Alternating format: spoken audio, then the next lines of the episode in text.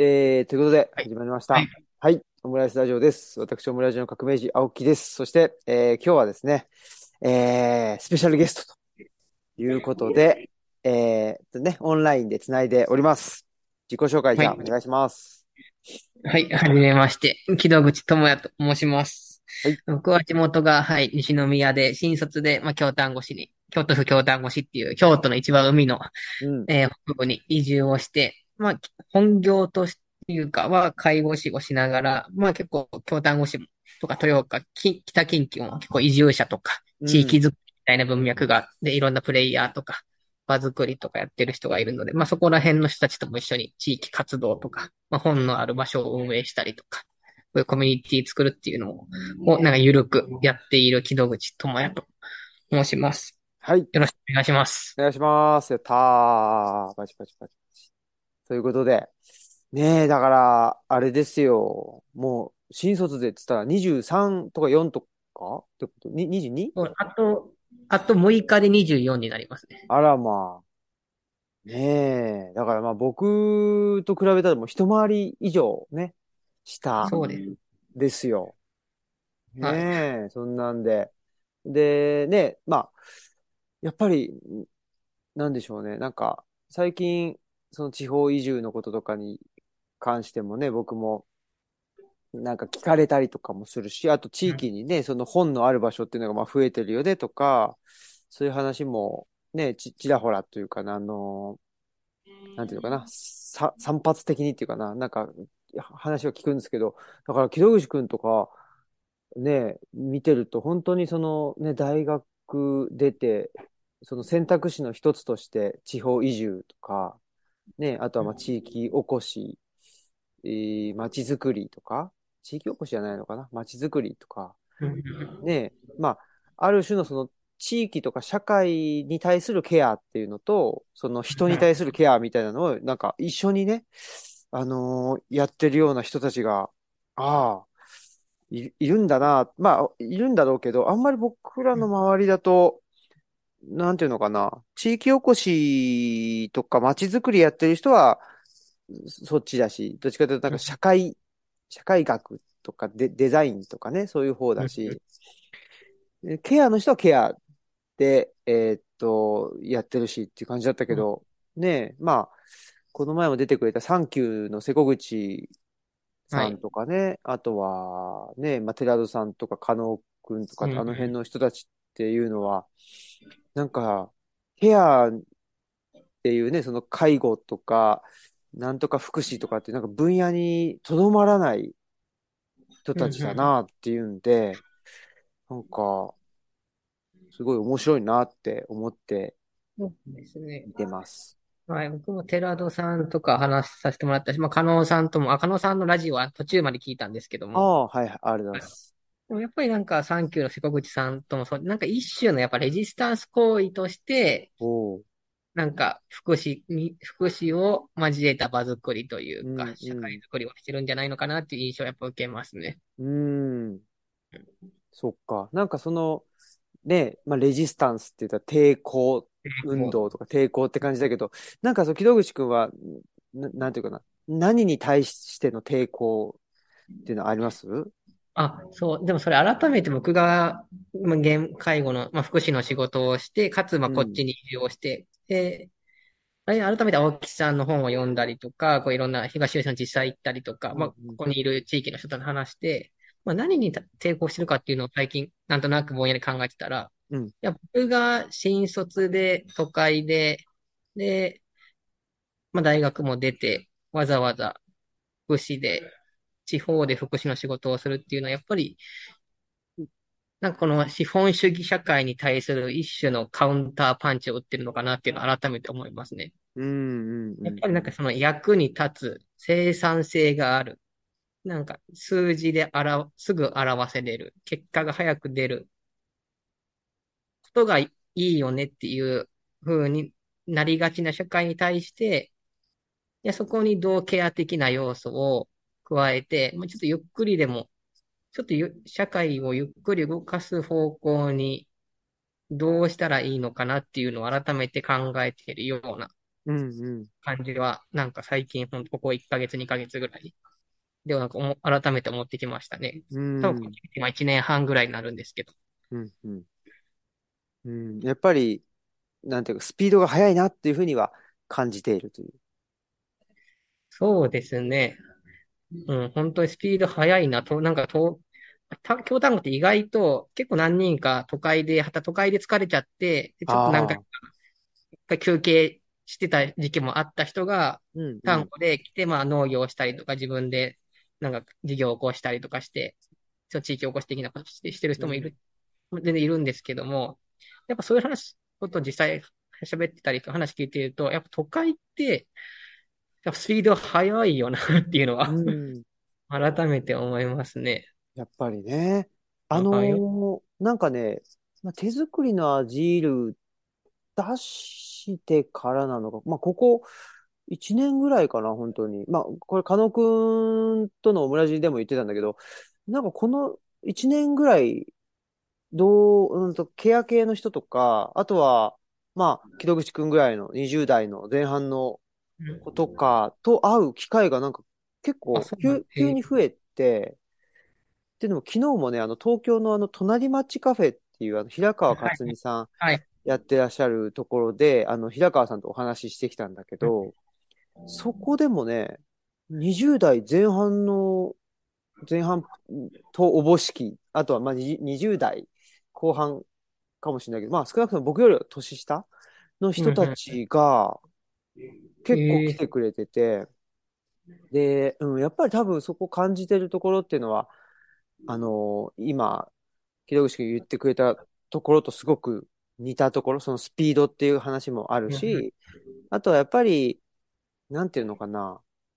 まあ、平川さんとかもそうだし、内田先生もそうだし、えー、1950年前後の生まれの人なんですよ、みんな。僕はいはが結構好きな人って、あのこの前の佐伯啓史さん、佐伯啓史先生っていうのもそうだし、中澤真一さんとか、まあ、鷲田清和先生とかもそうだし、あの辺の人たちみんなね、大体、まあ、いわゆる団塊の世代っていう、50年前後の人たちで、その人たちって何なのかっていうと、その、まあ、あの、一種の高度経済成長期の、あの、一つの、なんていうのかな、頂点であるところの、あの、東京オリンピック、1964年っていうのがあるんですけど、64年に向かってどんどんどんどんその古い建物を壊したりとか、ね、まあ、あの、壊さないまでも、その、あの空襲で、と焼け野原になったところにどんどんどんどん、あの、建物を建ててい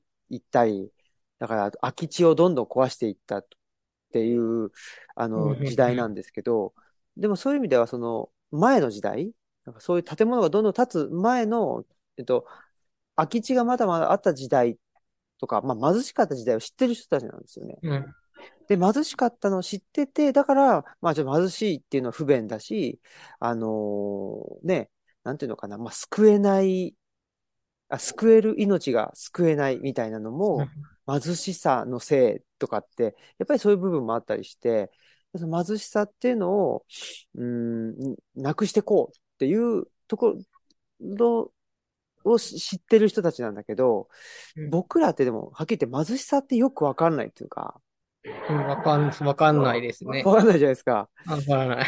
そう。だから、まあ、なんていうのかな。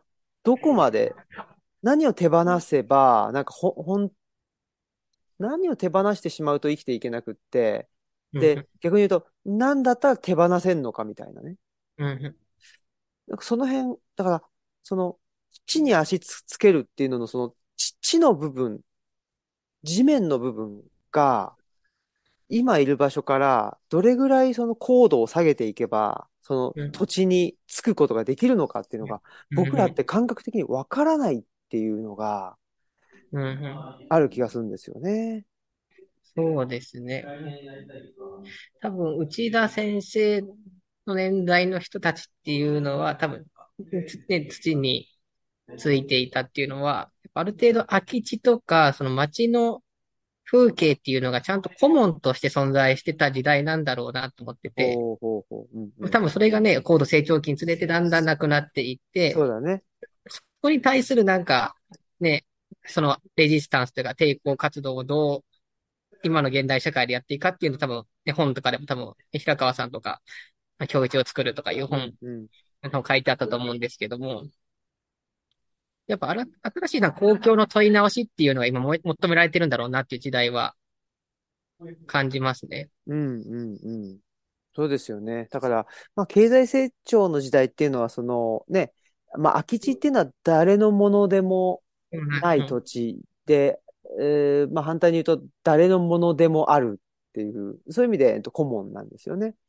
なんだけど、経済成長っていうのはもうそういう土地をどんどんどんどん、何、まあ、自分のものとか、ね、商品化していってね。そうそう。商品化して、で、私有化していくわけですよね。ねでそうすると、結局まあ、私有できる人とできない人っていうのが出てきて、で、まあ、それが経済的な、あんと、格差っていうことになってくるわけで、それがちょっと行き過ぎちゃってるっていうかね。ねえ、だその、まあ、商品化とか私有化っていうのが、ちょっと行き過ぎて、えっと、生きづらくなってるから、もうちょっとなんかそ、そこを弱め、弱めるっていうか、緩めるっていうことなんでしょうね。そうですね。なんか、お裾分け文化みたいなものを現代なりにどう表現するかみたいな、これから必要になってくるのかな、みたいな。うんうんうんうん。そうですね。だから、なんていうのかな。まあ僕らはね、もう、とね、えっと、お裾分けっていうのもいとよく言ってて、うん、でも、お裾分け、お裾分けをしなければならないってなっちゃうと、ね、その生活が苦しいんだけども、そね、その自分の生活を犠牲にしてまでお裾分けするって、なんかちょっとそれは矛盾してるような気がして。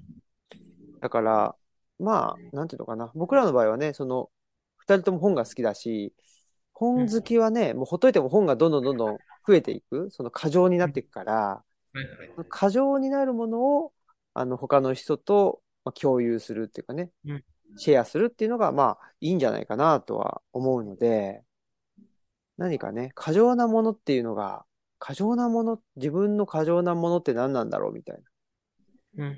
それが分かると、なんかそういう顧問を、まあ顧問だったり、アジールだったりっていうのを手作りするっていう一つの、なんていうのかな、ヒントになる気はするんですけどね。そうですね。過剰なもの。まあ、今の時代、それがお金かもしれないし、食べ物かもしれないし、本かもしれないし。うん、そうですよね。がその過剰なものをどうね、共有、じゃあ自分がその社会に対して共有できるもの何かっていうのを考え続けることが、なんかそういう、青木さんの本でいう戦いなのかなっていう。そうだね。社会にを共有できるんだろうって問い続けることが戦いなのかなっていうのは。うんうんうん。そうですよね。いや、だからね、なんていうのかな。僕から見ると結構木戸口くんも、まあそういうね、なんか本とか食べ物とか、なんかそういう物質的なものが過剰、物質的なものを過剰に持ってるっていうのではないかもしれないんだけど、うん、やっぱり、なんていうの？その行動力も過剰じゃない？あ、そう、まあそうですね。よく まあ、あんまり同じところにはいないっすね、基本的には。そうそうそう。わざわざ京都から、はい、東吉野までそんなね、普通の人行かないと思うし。そうそうそう。行かないし、ね、なんだろうな、その、ね、まあ、今度の、と、豊岡でのイベントも、ね、木戸口くんが企画してくれたっていうのもあるけど、やっぱり、なんていうのかな、き、まあ、木戸口くんからしたら、あ、大海文庫とルチャリブロって同じ、同じことを言ってんじゃんとかってね、そこはわわかるかもしれないんだけど、結構それって誰にでも見えてるもんじゃなくって、うん。だから結構ね、そのか過剰性っていうのは、自分一人ではあんま気づかなかったりするんですよね。あ、そうですね。過剰、その過剰性で、やっぱ自分が持っている知識とか、こういうような風景をいろんな人と共有したいっていうのが一人で強いのかなっていうのはあるかもしれない、ね、うんうんうん。あ、そっかそっか。うんうん共有したい。うん、自分がいいなと思ってるそのコミュニティをみんなと共有したいし、うんうん。うん。だから僕、いろん、青木さんもそうだと思うんですけど、いろんな人に本を貸したりとか、まあ自分も図書館にして開いて、やっぱ自分なりの思想というか価値観を一緒に共有したいって思いが多分根底にあると思うんですけども、うんうん、それが僕もそのイベント企画したりとか、教団も来てくださいっていうのに、近い感じなのかなっていうのは、はい、うんうん。そうだよね。だからね、そういう意味ではだって、なんていうの？で、この関係、例えば僕と木戸口くんの関係とか、木戸口くんと、ね、えっと、森本さんか。大海文庫のね、森本さんとの関係を独り占めしようと思ったら、イベントとかす,、する必要ないわけだもんね。そうですね。それもね、共有ね、した、僕がしたいと思ってるし、いや、僕がこういうふうに楽しんでるふう、楽しんでるからこそ、うん。それをみんなにもお裾分けして、まあ、こういう、僕はこのケアとか本のある、この社会づくりっていうのが今後の社会にとっていいことだと思ってるから、それをみんなに共有して、うんうん。それに対して一緒に仲間を増やしていくみたいな、うんうんうん。仲間を増やしていけたらいいなっていうのは、うん。それは素晴らしいですよね。うんそそういう感覚っていうのは、うん、昔からあったんですか？でも学生、大学3年生ぐらいからですかね。当時、尼崎っていう町で、あの、町づくり会社の元人のとこインターンをしてて、うんうん。あのここにある、株式会社ここにある藤本亮さんって青木さんご存知ですかね？藤本さん、はい。えっとね、一回会ったことあるのかな？一回お会いしたことが、東吉野で多分会ったことがある。あそう、多分坂本さんとか加納さんとも仲良しなはずなんですけど、うんうんうん。そうその人のところで学生時代インターンしてて、ええそう、あの気になった人、あの株式会社ここにあるで検索してもらえると。うんうん。はい。ここにある。うんここにある。はいで、その人のもとで結構、その場作りとか企画とか、そういう福祉系のコミュニティ作りへえ一緒に教わってたというか、一緒に、なんかいろんなついて言ってたんですけど、うんうんまあ、その人のもとでなんで今、いわゆるその場作りっていうものが必要なのかとか、うんケアとか福祉とか、社会的に立場に弱いであろう人と共に、なんか風景を共有するってどういうことなのかっていうのは、なんか肌で感じ取ったというか、へえ。そこで学んだことが自分の根底にあるのかなっていうのは思いますね。へえ。え、まあでもそだかられは、なんでなんですか？その、場作りとか僕、学んだことがないんで、わかんないんです。ど、どういうことなんですか？どういうことなんですか？うん場作り。僕も別に場作りを影響してあ、その、あの、藤本さんが、あ、なんでば、ば、でも、藤本さんやっぱ場作りっていうのはレジスタンス行為だって言ってましたねあ。、そうなんだ。うんうん。おー。やっぱその、やっぱ青木さんが言ってるように今の時代は商品化されたうんうん社会になりつつあって、共に作るっていうことさえ商品化され、されてしまう。うんその、共に作ることが商品、あ共に作るっていうこと自体がなくなっていつつある。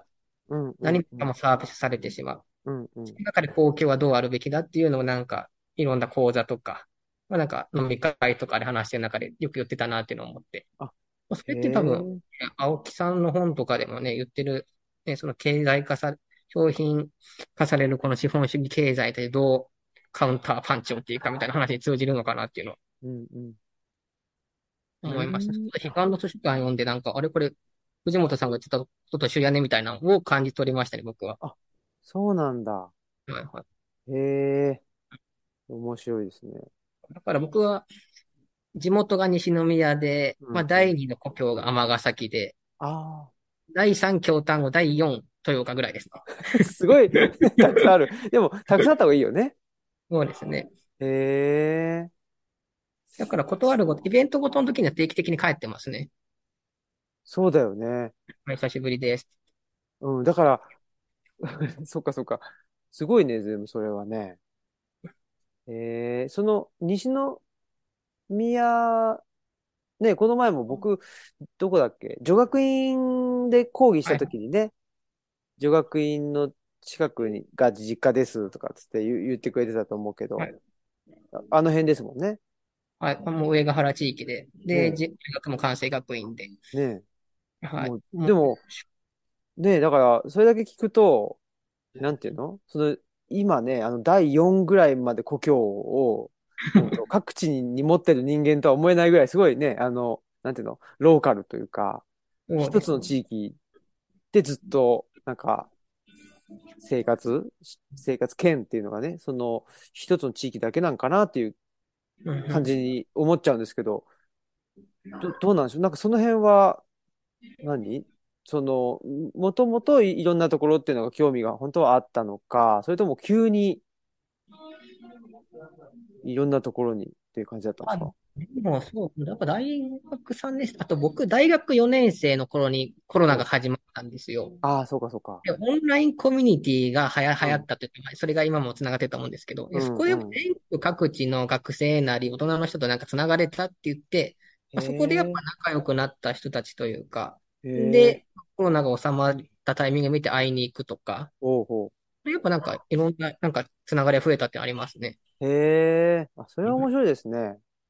しかもやっぱオンラインのイベントに参加する人、やっぱね、もともと偶発的な出会いがあんま少なくなるけれども、やっぱ必然的な出会いが多くなってるんです。同じ、わざわざそのオンラインイベントに参加するんだから、同じ興味関心があってみたいな。そうね。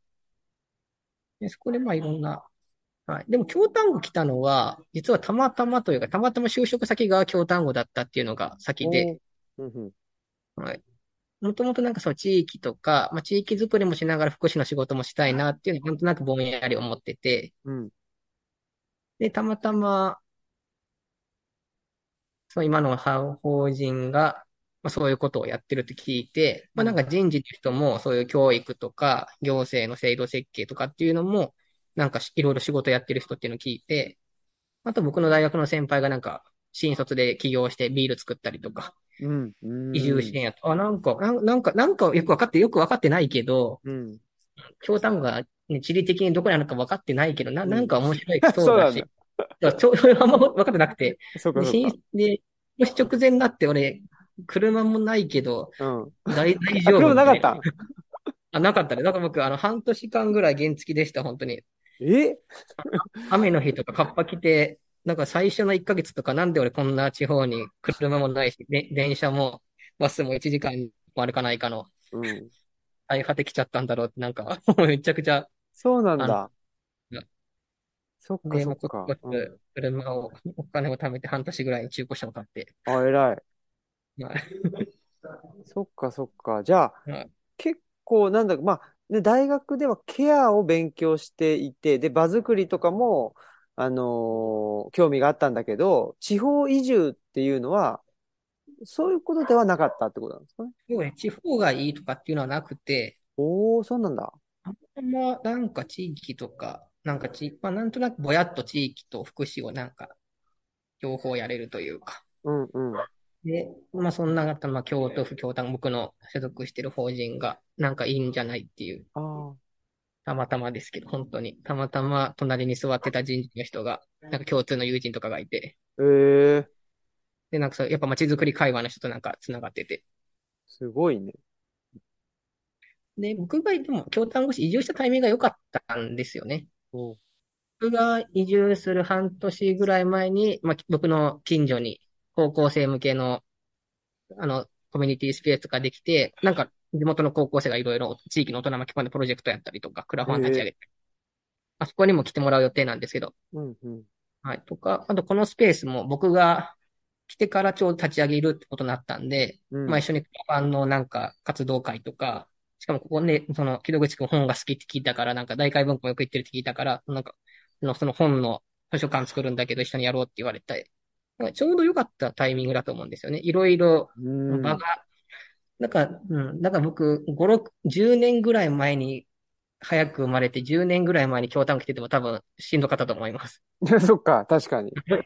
僕より上の、なんかうん30代、40代の人がやっぱね、土壌を作ってくれたからこそ僕みたいな若者がひょいってきてもうん受け入れてもらえるんで、そこはやっぱいいタイミングだったなと思うのと同時に、やっぱり、ね、僕より先の第1世代、第2世代ぐらいの移住者の皆様方がちゃんと、それこそつ土についた土壌作りをしてくれたからこそ新しい、うん僕が、僕第何、第何世代かわかんないんですけども、移住、うん移住。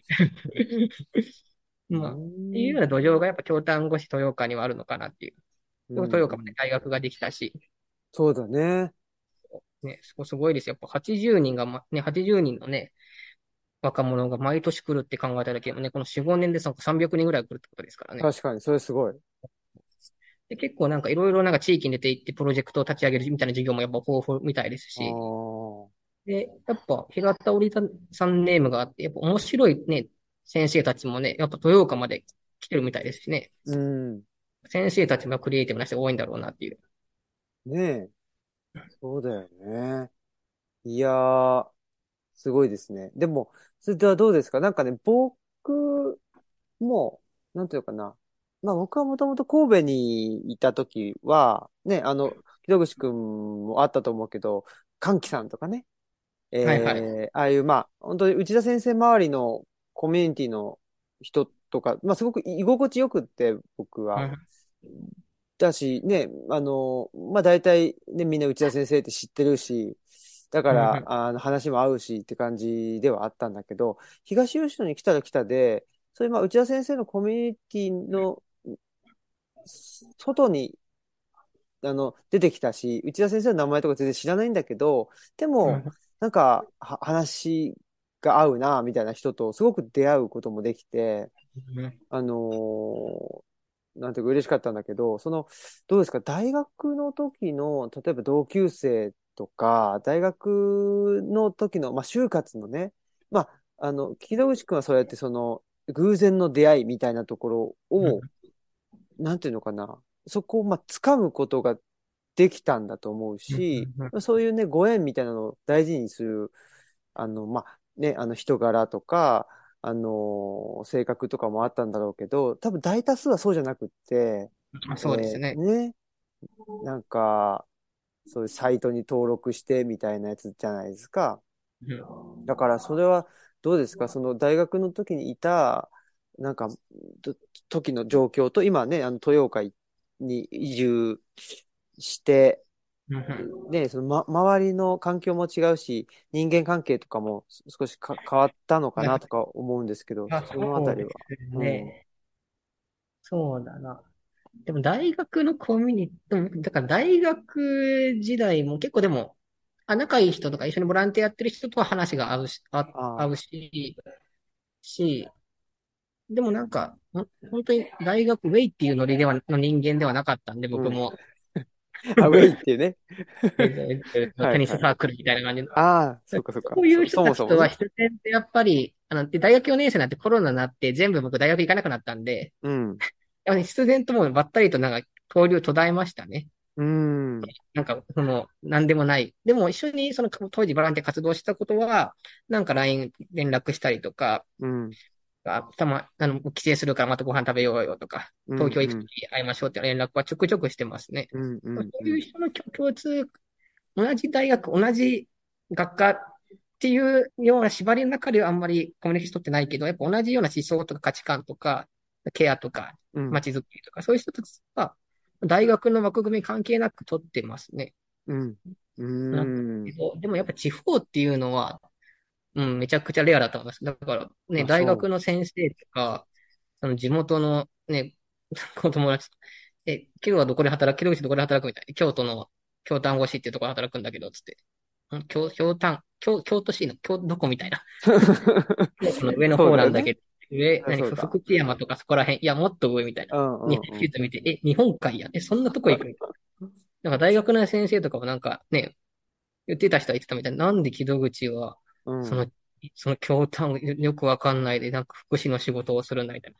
僕一応福祉系の学部だったんですけど、全然福祉行かない人の方が全然大多数なんで、あ、普通そうなんだ。本当に。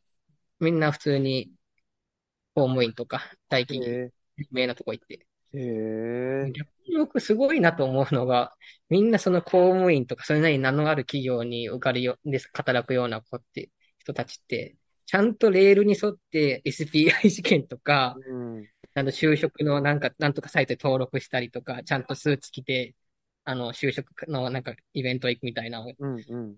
それをでき、絶対できないなと思って、うん。うん。うん。僕もなんか、最初の大学3年生の時はちゃん、ちゃんとなんか、就活準備してた方がいいのかなとか言ってたんですけど、全然気持ち悪くて、うん。友達と行った就職のなんか、なんとかナビみたいな、うん。なんか30分ぐらいで帰ったこともあるし。うん。うん。うん。いや、だからもそうだよね。う、もう SPI とか絶対何それみたいな。SPI ね。な、な、あるよ何それね。いやー、でもそれはもうそうだよね。だから、ね、その抵、抵抗運動とかね、なんかレジスタンスって言った時に、なんかそのね、なんていうの、まあ僕もそうだけど、うーんと資本主義社会が商品化がとかっていうのはもう本当後付けで、あの、もう気持ち悪いっていうか、なんかもうが我慢ならんっていうね。でも、就職活動、いわゆる一般的な就職活動は全然してなかったけど、うん。その代わり、それこそなんか尼崎の地域のね、コミュニティに参加して一緒になんか活動をした。りとか、なんか NPO 行って子供の支援やったりとか、うんうん。ホームレスの人の、その、えあの、や、夜の見守り活動とかっていうのは、まあ、ちょくちょくはやってて、うんうん。やっぱそういう現場に出ていった方が肌感あ覚がわかるし、やっぱ一うん。緒に活動する人たちの思いが、ね、価値観が合うし、し、やっぱそういう中で、やっぱ自分、この社会にとってもケアとか、そういう居場所づくりっていうのも僕は必要だなと思ったので、うんうん。それが今の自分につながってるかなっていうのがありますね。うんうんうん。うん。というかね、社会の中の、社会的に立場の弱い人がどう自自分を表現する場をみんなで作っていくかみたいなところは、うん。表、なんかい自分の息がしやすい、表現しやすい場をどうみんなで作っていくか、それって大事だよねっていう。自分を表現する場所がない。自分のことを表現できる人が一部に人しかできない。それこそ権力を持った人とか、うん。ね、高学歴で、大企業で、まあ、40代、50代の役職持ちで男性だけが活躍できる社会になっちゃうんじゃないみたいな。うんうん。やっぱその中でやっぱケアとか福祉的な価値観っていうのはその行き過ぎたその今、今言ったような社会に対して歯止めをかぎ、かけるキーになるんじゃないのかなっていううん。思いがやっぱありますね。うんうんうん。いや、まさに、まさにその通りですよね。いやー、ね、だから、確かにそういう意味では、えっと、地方移住と本とケアっていうのは、この三本柱というかね、あの、うん。それを確かにやってんのは、まあ、まあ、ぼ、僕らはあんまケアケアっていうのはあんまり、まあ言い出したのって結構最近で、どっちかというと。だけど、まあケアっていうのが一番基本には、本当はあ、あるんだけど、まあ、うん。地方移住とか、あとはまあ、えー自宅を図書館にしてるとかっていうので、ちょっと取材されうん。たりとか、まあそういう本も書いてきたので、うん。ね、そ、そっちでしたけど、でもやっぱりケアってすっごい大事だし、うん。やっぱりそこがね、めっちゃ基本的な価値観、そのケ、ケアし合う関係っていうのを基本的な価値観に置かないと、ね、うん。もう人ももうどんどん摩滅していくし、ね、地方もどんどんね、あの、人はいなくなったりとか、うん。ね、なんかしていくね。し、うん、もうこのまま行っちゃうとね、多分地方もなんか似たようなチェーン店ばっかりが。並ぶようなね、どこにでもある、ね、国道沿いのなんかもうマクド、すき家がなんか並んそうそうそう。でるみたい丸亀製麺とね。な。ね、ね、ね、うんうん。京丹後はあの国道沿いにはもちろんちゃんとあるんですけど。そっかそっか。それもちろんあるのは全然、あの、ね、あるし、なんか僕も都会に馴染みのある味があるっていうのは逆にあん、ね、安心するというか。そうだね。それはそれでもちろんね、ダメというわけではないんですけど、でもなんかそればっかりになっちゃうよねって、このまま油断、油断してると。そうだよね。いや、それすごく思うじゃないですか。で、あの、すごい、うーんと、全く同じようなことを思ってて。で、この前福岡にね、福岡ツアーっつって福岡行ってきた時に、あの、福岡のローカルチェーンっていうのが結うん、構あるといううん、話を聞いて、あ、ローカルチェーンっていいよなって。だから、うん、チェーンではあるんだけども、全、全国展開してはしてないっていう。うん。それってなんかちょうどいい気がしてね。なんか自分なりのせい、コミュニティを自分の生きしやすい範囲で広げていくみたいな感じね。そうそうそうそう。ね、だから、なんかほら、あのーまあ、個人で店をやるって言ったら、なんていうの？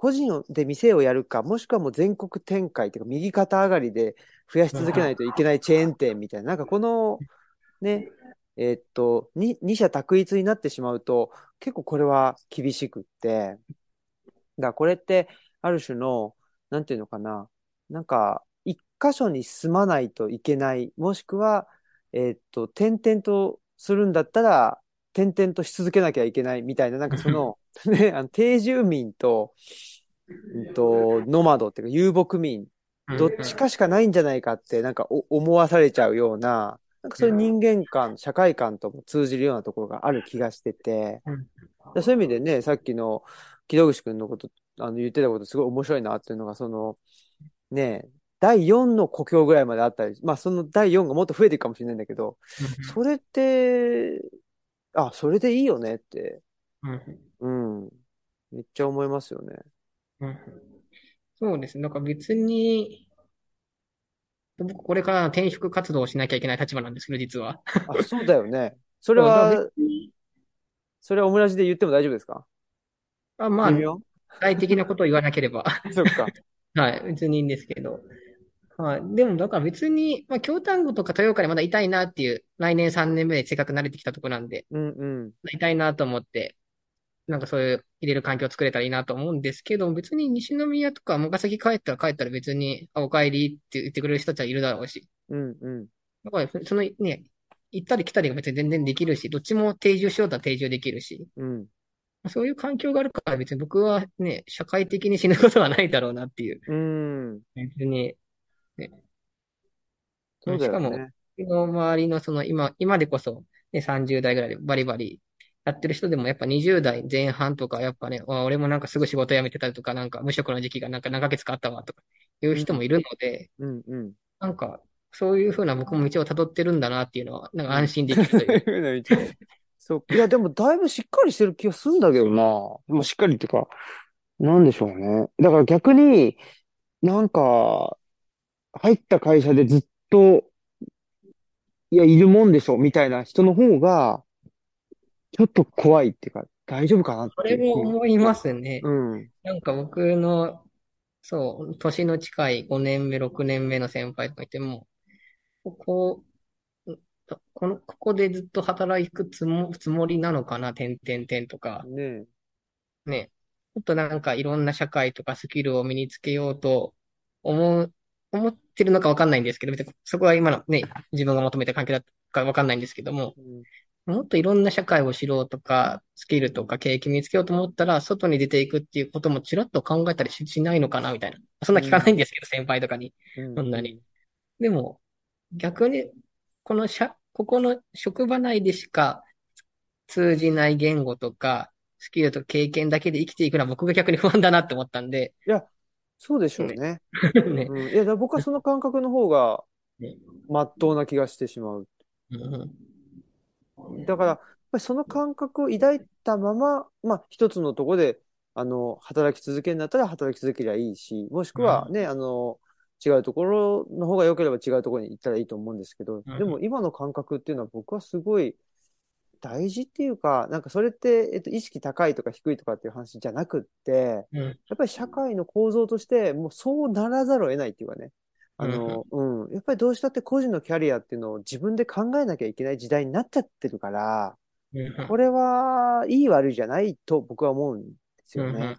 うん。これだけね、あの、テクノロジーもどんどん進んでるし、うんまあ、いわゆるグローバル化っつうか、なんか日本国内の事情だけじゃなくってね、いろんな事情によって、あの、職がなくなったり、職がうん、あの、増えたりとか、するわけじゃないですか。うんだから、そこに対応していこうと思ったら、うん今ね、木戸口君言ったようなちょっと感覚でいないと、うんちょっと不安よね、そっちの方が。そう、不安な、そう、その不安もあって、ちょっとね、あの、転職活動しようかなって思い出しながらから、まあ、今年の夏頃ですかね、2年目夏頃。うん。うん、思ってたんと違うなっていうのがあって、もうちょっとなんかいろんなことさせてもらえるとこだったのかなと思ったけど、ああ。なんか、思ったよりも介護現場必死みたいな。うん。もちろんね、コロナもあって、ね、この業界人手不足だし、うん。もう日々はなんかね、そういう教育、その社内教育とか、もっと地域づくりみたいなね、させてほしいなって部分もあったんですけど、うん。まあそれができない部分もあったんで、で、あちょっとなんか、もうちょっと自分のそのやりたい本とか、ケアとか、場作りみたいなのができる環境にやっぱ変えていかないとうん。って思ったのがありますね。うん。うん。うんうん。そうですよね。うん。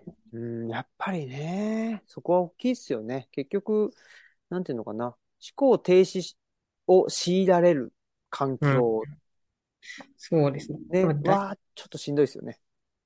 やっぱ大企業、まあ僕の今働いてるとこ結構そこそこ、あの、大きい、その単語地域の中で大きいんですけども、その大企業になればなるほど、やっぱり上の人が統統制しやすいというか、うん、管理しやすいようなキャリアに進んでもらおうとするし、うん、うん。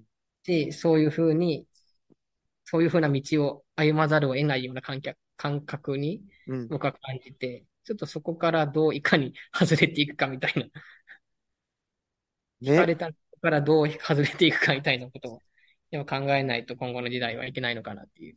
そうですね。なかんかね、つ、それから社会に求めるのは、その外れたけど、その外れた人をいかに包包括的なケアというか、うん、ね別にレール外れたから、じゃあもう、あなたはもうダメな人とか、生産性がない人とか、社会にもなんかついていけない人っていうのはないだろうし、やっぱそういう人にこそなんかね、エネルギーは持ってるし、そうだねね。確かに。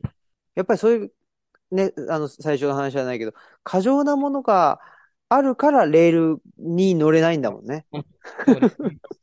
もう、過剰なものがあるから、就、ね、就活のなんか、新卒一括採用なんて絶対できないだろうし。そうそうそうそうそう。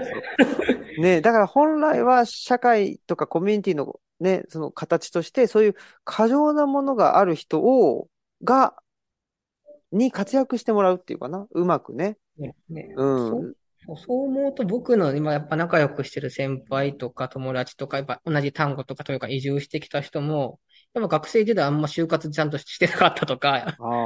全然してなかったな。なんかみんなが就活してる時期なんかめっちゃサークルしてたし、海外行ってたしとかう、んうんうん。最初の入ったし仕事もめちゃく何年かですぐ辞めたしとか、しんどくなっちゃったしみたいな。やっぱなんか、それ、そんだけやっぱりね、社会に違和感を感じてる人が多くなってる証拠だと思うし、そんだけ社会がね、一つの統制しようとしてる中で、からこそなんかね、それに対して、レジスタンスと、なんかその反抗心としてちょっと体がしんどくなったりとか、気持ちがしんどくなったりという現れなのかなっていうのうんううんん。多分青木さんもその本の中で、神戸西宮時代に、その都市、都市での暮らしがしんどくて体調崩されたりっていう話もあったと思うんですけど、そこに似たような感覚あるのかなっていうのは。うんうん。いや、そう思いますよ。うんねだから、ま、かといって、ね、だから、なんていうの、就活ってものができないわけじゃなくって、その、し新卒一括採用とか、なんか、なんて、まあ、そ、すごい、その、システマティックに処理されちゃうと、いや、ね、生き物ってシステマチックに処理できないでしょ？みたいな、そういう反応が出ちゃうって感じですよね。そう、そうですよ。本当に。なんか、いや別にね、就大学卒業してからすぐ卒、ね、働かなくても、ね、最初の半年ぐらいはなんかふらふらね、海外行ったり、なんか NPO でボランティアしたりっていうのをしたら、それ卒業後でしたらいいと思うんですけども、今のなんか学生見てる、それが学知化にしないといけないから、いや、それは学生のうちにやっておくもんでしょ、みたいああ。あな。あ、なんか、学生のうちしかできないよ、そ、みたいなことですか？それは。そうそうそう。あなんかあ。それは、ボラン、もはやなんかボランティアとか海外留学とかは、本当は自分が学びたいとか、興味を深めたいとかっていううんための学びのものなのに、なんかその学知化、その学生時代に力を入れたことは何ですかっていうための材料にしかならないみたいな。あ、その、ごめん。学生時代に力を入れたものなんですかっていうのを学知化って言うんだ。学知化っていうんですよ。ああ、それ初めめて聞いたわ。て。学知化って。ええなんかが、うんが、学校から近いのかなと思ったけど。いやいや、あそうなんだ学生時代に力、学、学生時代に力、学生時代に力を入れたこと。へえ、あ、じゃあそれがもうあまりに面接とかなんか、何、聞かれすぎるから、うん。学知から、おー。だから、なんか今までそんなね、ボランティアとうるせえよって感じだね、それね。ボランティアとか、そんなしてなくて、もうなんかサークルとかでウェイって遊んでたような人たちが急に大学、なんか2年生、3年生ぐらいから急にいボランティアをし、し、しだうすとか、わとか、誰か一緒つに、誰か一緒に行かないみたいな。なんか、なんかそんなの見てる。で、それこで、どうしようもないなあ、それ、そういうので、あ、焦る。なんか、そ、なんか、木戸口そういうのしてる？けど、なんか俺に教えてくれんとか、なんか、お前いいよな、そういうのやっててみたいなこと。ー。へえ。そういうふうななんか風潮うを感じたこいや、別に俺楽しいし、学びにもなってるし、自分がそれね、やりたいからやってるで別に、うんそれが、もちろんなんか就職活動に対してなんかね、言えることになったらいいなとは思うこともあるけど、そのためにやってるんじゃないしな、みたいな。そうだよね。だからうん、まあ、商商品としてのそういうボランティアとかっていうふうにね、そ商品価値が高いからっていうことで。でもその学言ってるぐらいの同学の学生とか、やっぱ焦ってると思うんですよね。やっぱそうしないと自分がここに、この社会にいられないというか、うん。そういう焦らせてるうんものって何なんだろうって。ああ。なんでボランティアをしなきゃいけないんだろうみたいな。そういう、なんか焦らせてるものって大き、めちゃくちゃ大きく言うと、この、やっぱ市場主義というか、いや、そうじゃないですか。やっぱり、ねやっぱり商、もう、なんていうの、商品の中で育ってしまうと、うん商品じゃないものっていうのを想像できないっていうかね。その、あのー誰の何のニーズもないんだけど、うんいや、いなんていうの？いや、これが好きなんでっていう理由だけで何かをやっていいんだとかっていう経験もなかったりとかね。そういうことやってる人が周りにいなかったりすると、どうしたって、やっぱり誰かが必要だってね、うんだからその就活の時期には、そのね、学知化がないといけないんだっつって、で、学知化という、まあ、商品を、を作るために、そうそう、なんかし急に血眼になってさ、探し出すってことでしょ？そうですね。ねえ、だからまあ、そそれは確かにか、かわいそうなことではあるそれね。はね、なんかこう、だからそこの気持ち悪いなって思ったし、うん。でも多分今それが普通だと思うんですよ。多分もう、もうもはや。いや、そうそうそね、だから、ね、多分内田先生の時代とか大学で絶対そんなことなかったと思うんですよ。う。ないないもっ。でもっと学生運動とかね、自分たちの表現とか学びの場をどうね、その行政とか政府とのと戦いながらも作っていくかみたいな時代だと思ったし、ね今学生運動なんてないじゃないですか。まあ僕もどんなのかない。絶対じゃないんで全然わかんないんですけど、ねえ、そうそうそう。で、むしろでもやっぱり、でも今思うと、高校時代の、あの、学部選びとかも、うん。僕、あの、大学時代、塾の講師も4年間やってたんですけど、ああ、はい学生、高校時代もやっぱみんな学部選びどうするのかっていうと、なんかやっぱ小学部、経済学部がなめっちゃなんか多かったんですよね。そうだね。わかるわかとる。りあえず。僕、うん僕、たまたま福祉系は、あの、本当に、国語と英語だけで受験できるっていうので受けたんですけど、実は。あ、そうなんや。でそこからまあ福祉面白いなと思って今仕事してるんですけど。うんうん。でもやっぱり、うん、塾のして、で、学生、大学生の塾のバイトしてても、やっぱりみんな、経なんとなく、別に夢も目標も、なんか理系の学部だったら、まあ理工学部とか、まあ工業とか、まあ経済学部、小学部。やっぱいかにも、多分高校生にしたら、でもいかにもなんか役に立ちそうな、うんうん。なんか、なんかお金とか経済とか、なんかそういうのってなんか社会に多分役に立つんだろうみたい、うんでしょみたいな。なんか理系だったらなんかね、金稼げるんでしょみたいな。そういうイメージがなんかやっぱもう高校生の時点であると思うんですよ。なんか世の中の動きを見てると。そうですね。うん。うんだから福祉選ぶ子なんて本当に福祉の関心があるか、なんか推薦の枠がたまたま福祉系の学部しかなかったみたいなうんうん。子になると思う。いや、わかるわかる。だから僕らも歴史学科、考古学専攻とかだから、その好きなやつしか入ってこないわけ。そうですよね。でもそれってすごい大事だったなって今思うと。うんねうんやっぱり何か好きなことがあるっていうことは、ね、実はすごく尊いことで、ね、そうそう。これからね、いかに文学部とか歴史とかの学部をいかに守っていくかみたいなのも大事なのかな、みたいいや、そう思うし、その好きっていう気持ちって僕、だからこの、これはやっぱり、なんていうかな、生き物としての部分だと思うんですよ。好き、な。うんあ、あ、これ好きだなと、あれ好きだな、反応するのって、なんていうのかな、あんまりそのシステムチックにわからないっていうか、なんかと、なんていうのかな、瞬間的に、まあ気持ちが動くわけじゃないですか。それですごく生き物っぽいなと思ってて、それをね、生き物っぽさとか生き物をやっぱ守ることっていうのが僕はケアだと思ってるんですよね。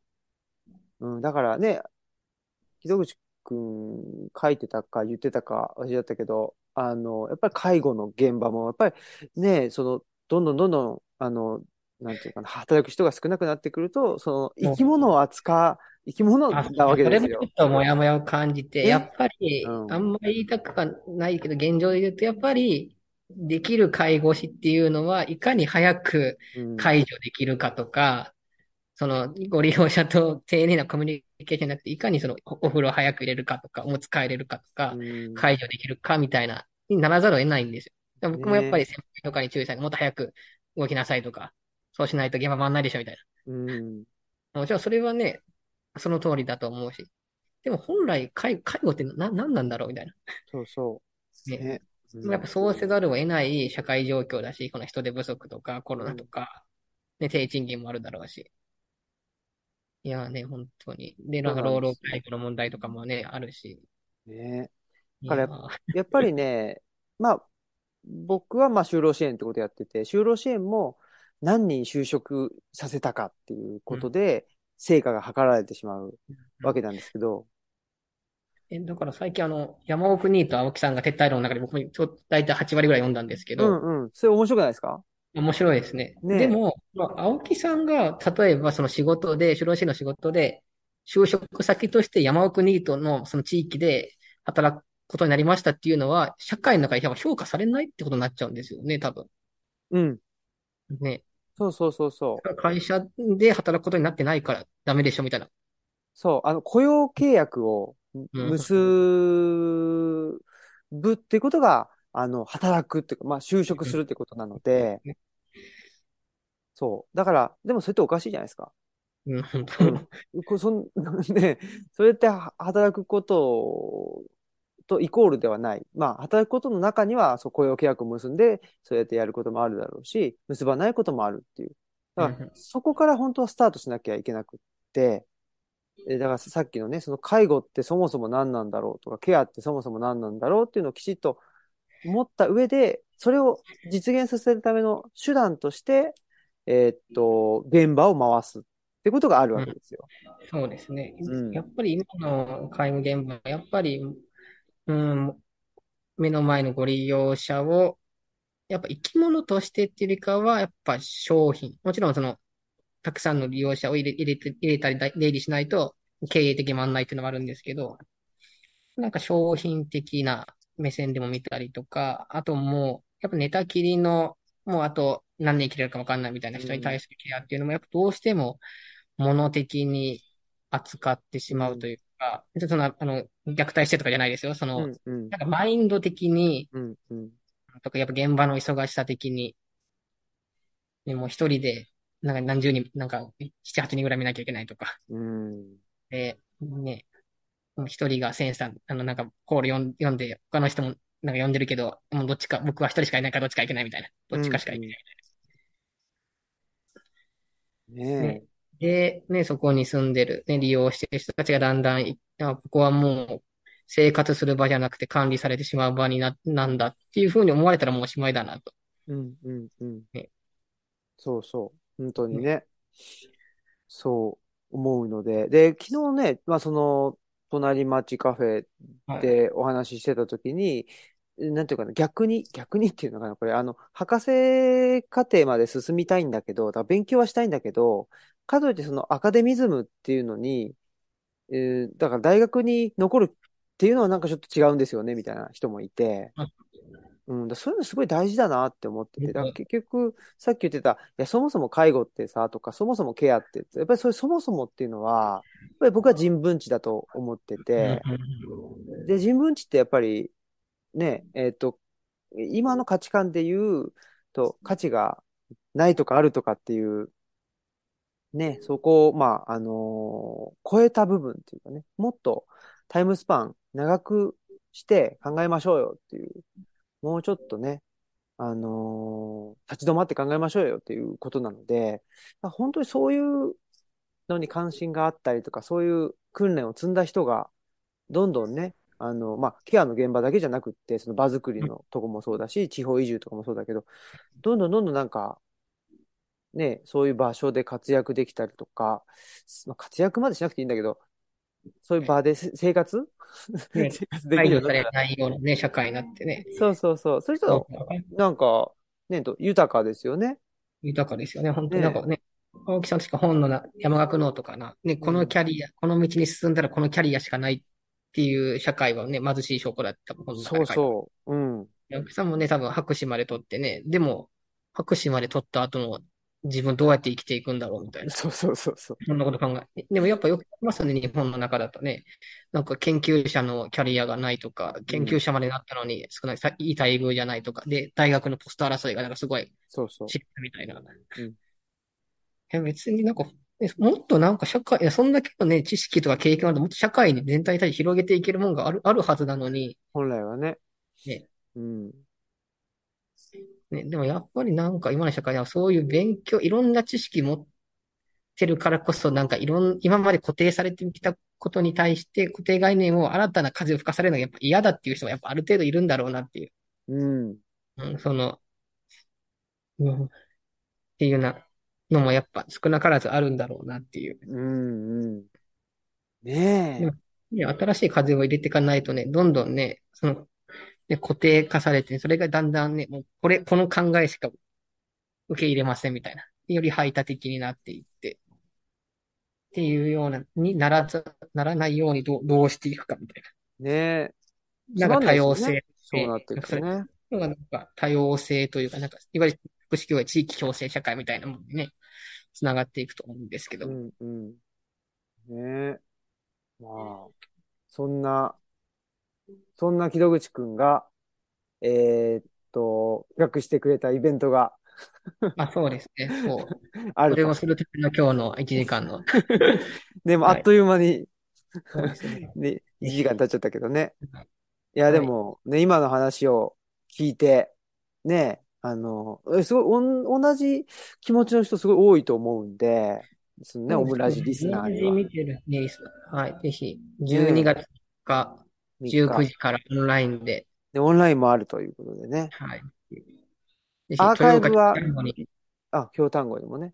もう、もし住んでるっていう人が出てきたら、ぜひ現地まで。本当だ はい。まだお席はあるということですね。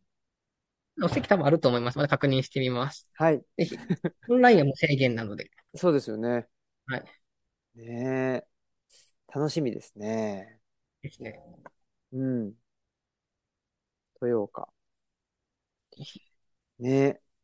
はいあの、そうですよね。まあ、豊岡、本当にね、まあ、関西圏だと、本当注目の、そうですね。まあ、うんなんか、いわゆる、なんかね、地方創生系のなんか、界隈でもやっぱ注目されてる、協力隊がなんか40人がいるんですよね。そうなんだ。すごいね。めっちゃイケイケな、はい、ねえ。人たちがいて、うん。はい、いろんな拠点が、映画館、ローカル映画館とか、まあねえカフェとか、うん本屋さんも、大学もそうですけど、ゲストハウスとかもね、結構ある、あるので、地域おこし協力隊の人が建てましたみたいへえ。すごいね。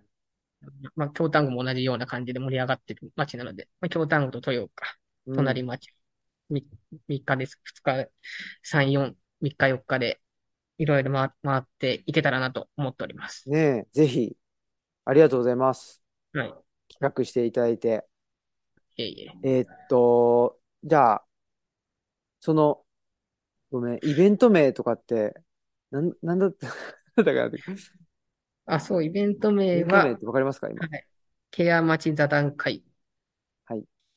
本のある施設公共空間からケアと働くを考えるというあ、サブそうか、そうか。タイトルで、はい。で大会文庫館長の森本さんもお呼びして、そうだ木戸口も交えていろいろ、まあ、今日の話の延長線上な的な話をできたらなと思っております。うんうん。ですね。はい。楽しみです。はい。じゃあ、そういうことで、ね。